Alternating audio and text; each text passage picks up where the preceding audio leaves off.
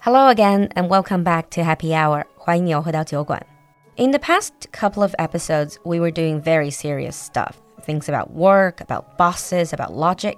So I thought today I'd do something very lighthearted. As we're approaching the Chinese New Year, I'm sure a lot of you are going to all sorts of gatherings and dinners. You meet up with your colleagues, with your friends, before you pack up and go home to celebrate New Year with your family. So, inevitably, a lot of us are putting on winter weight. Then you've got to listen to today's episode because I might have just found a way to curb your appetite. 对于年末聚餐多、已经开始悄悄长肉的小伙伴们，今天的节目可能会成为你新的减肥利器哦。So today I'm going to take you on a tour around the world to see some really unusual food. 今天的酒馆里就让露露带你开启世界黑暗料理之旅。In Chinese nowadays, we say 黑暗料理 to mean food or cooking that seem very, very unusual and a lot of the times unappetizing. In English, you say appetizing to describe a food that looks delicious. Unappetizing, obviously, is the opposite.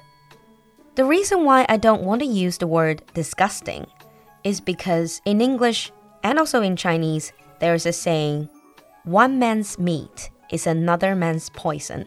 中文叫做甲之蜜糖，乙之砒霜. Things that you might find disgusting could be a delicacy in some other cultures. But having said that, of course there are food that we would find quite unappetizing. In Chinese, we would say, uh, well, 吐了，好恶心. So first of all, we're going to start with some interesting sound in English to convey that meaning. In English, when people find things disgusting or gross, they would use some of these words. Ew, yuck, ick, ugh, or blah. They don't really have actual meanings. They're just sound to convey that sense of annoyance or disgust. You can check their spellings in the keyword section. And if you're able to use these words, they might just make you sound even more natural in English. Right, enough said. Now let's take a look at a specific list of food around the world that most people find quite strange, unusual, or just very unappetizing. For this episode, I sort through so many different versions of the list and handpicked these food for you. 那这个榜单是看过很多资料之后，露露精选的七个逐步升级的黑暗料理。The first one I will ease you in. I think this is something that most Chinese can accept. You wouldn't bat an eyelid to it. This is the national dish in Scotland called haggis. 肉馅儿羊肚. So what exactly is haggis? Well, historically, when hunters killed animals, they would use up the offal. Offal 就是动物的脏器，也就是我们说的下水. So the hunters would use these, cut them up, so you have a minced heart, liver, lungs, all mixed together with oatmeal, onions, suet, seasoning and spices. 把这些脏器和什么燕麦啊、洋葱啊、板油啊，还有一系列的香料放在一起，and then they put it in the animal's stomach and use it as a cooking bag. You might not find the description very appealing, but actually, it doesn't taste bad. Haggis is like a crumbly sausage with a coarse texture. 它有点像口感比较脆的香肠，会有那种颗粒状的口感。And it has a warming, peppery flavor. I've tried a little bit of haggis. I have to say, I don't find it disgusting, but also I wouldn't call it extremely delicious. But if you have a chance, do try it. Now, the second on the list might not sound much. It's just a simple sauce. This is Marmite, 马麦酱,也被叫做酵母酱. It is a brown, sticky paste made from yeast extract. Very, very concentrated. Yeast 就是酵母. You know when people make beer, they use yeast. And after making beer, the leftover yeast mixture 就是酿制啤酒之后的这个酵母的残渣. They use that to make this specific paste. It's sold and consumed mostly in England, although you can find similar products in Australia and New Zealand. Most people would just use it as a spread. They would put this sauce on a piece of toast or in sandwiches. Now, this product, they have a slogan you either love it or hate it. I must say, I belong to the hated club. Some friends from these three countries they recommended to me, and I've tried once. I had to then go brush my teeth because I really, really couldn't stand the taste. 真的是难以形容的一个味道。So maybe in the future, if you have a chance, taste Marmite and decide by yourself whether you love it or hate it. Moving on to the third on the list. before I tell you what this is, let me share with you one of my own travel stories. So last year in the summer, I went to Mexico.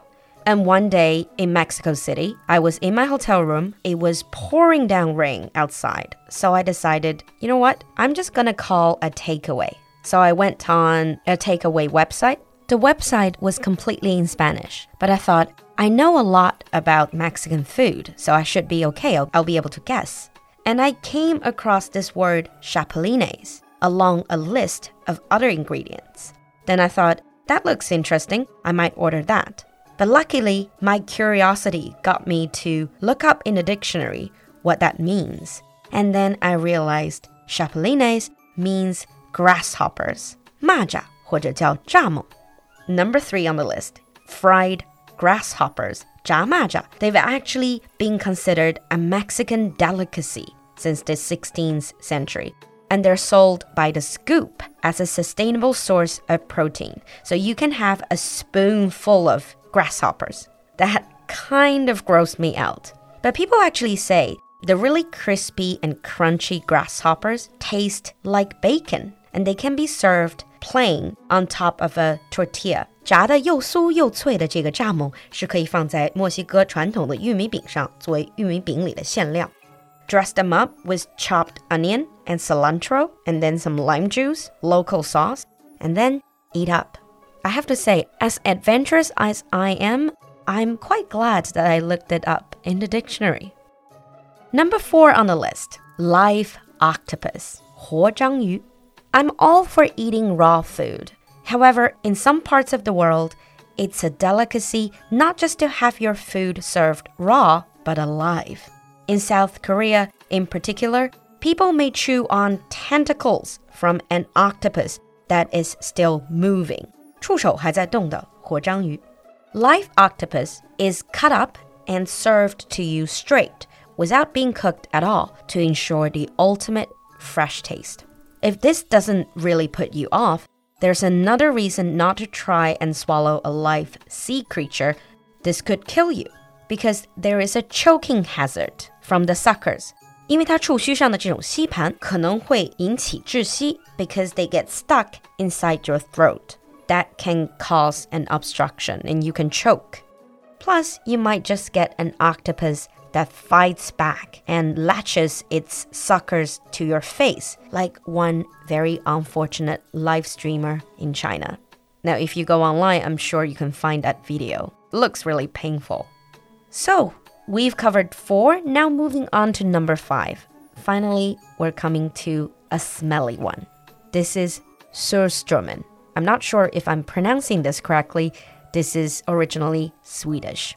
Surströmming 就是非常有名的瑞典鲱鱼罐头。It's very famous or notorious for its strong smell. Actually, it is ranked as one of the smelliest food items on earth. And this one quality has really made it very distinctive. And this is also why many adventurous people would like to at least try it for once in their lifetime. The unique smell is because of autolysis in the fermentation process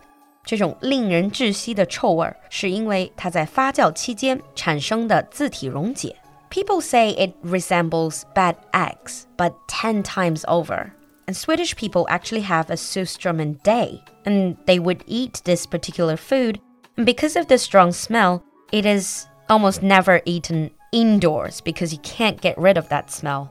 And when you open the can, a lot of people would do it underwater. But the good thing is that this strong smell is only overwhelming for a short period of time, and the fish itself does not smell that strong at all, so I've been told. I don't know if I want to try that, but I'm a little bit curious. Number six on the list. This is not for the faint hearted.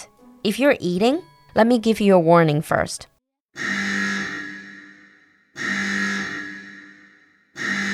The following content includes disturbing descriptions.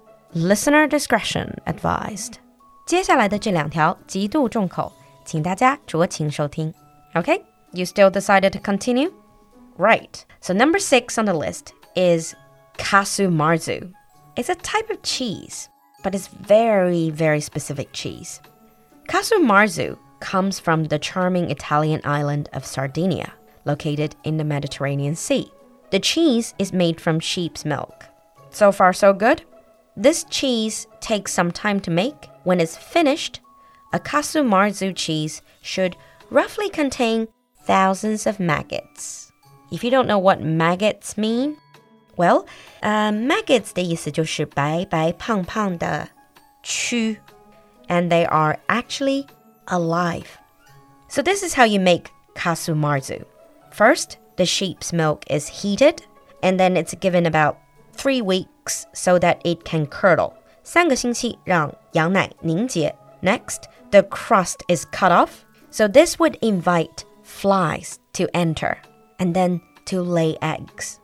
Afterwards, the cheese is left in a dark hut for two or three months. During this time, the eggs from flies will hatch into larvae 这个期间，幼虫破卵而出，and then they start to eat the now rotting cheese. After they eat it, the excretion that pass through their bodies are essential because that's what gives the cheese its distinct soft texture and rich flavor. 感觉有点跟猫屎咖啡有共通之处.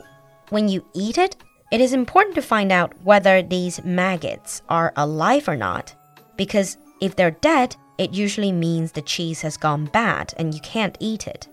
So, casu marzu is to be eaten when the maggots are still alive. When eating it, you're supposed to close your eyes, but the reason is not so that you can avoid looking at the maggots, but it's to protect your eyes from them.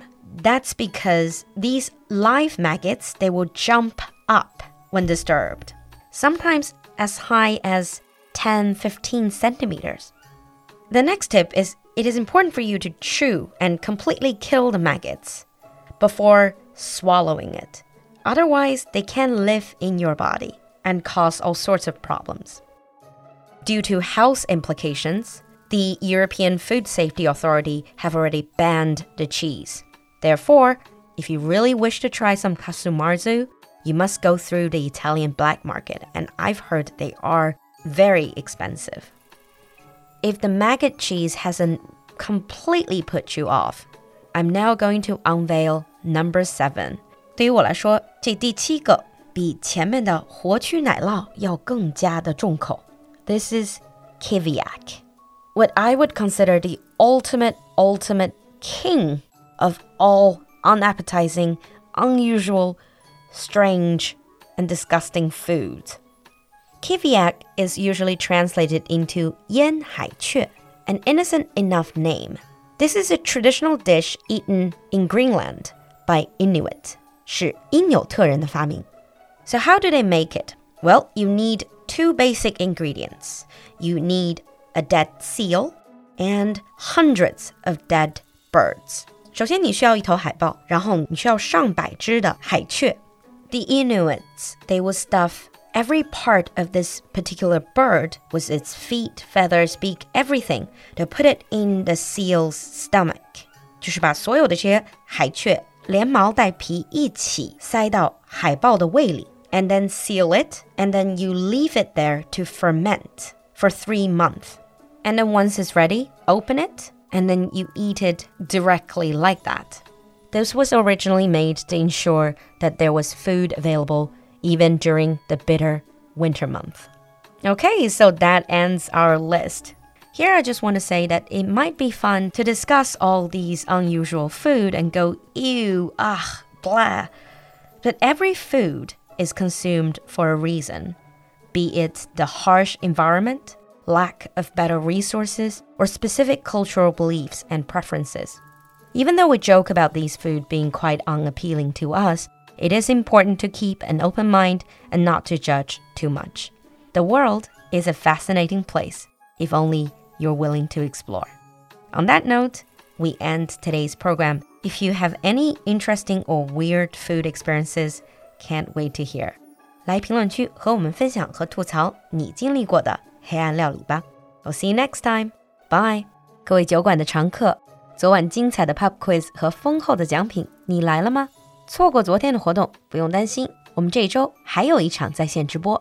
酒馆自己的进阶口语课程第五期已经结束了，我们将在一月十六日，也就是这周四的晚上八点半，在 CC Talk 平台举办结业典礼和不同话题的 presentation 展示，来展现学员的风采，更有酒馆歌手的美妙旋律。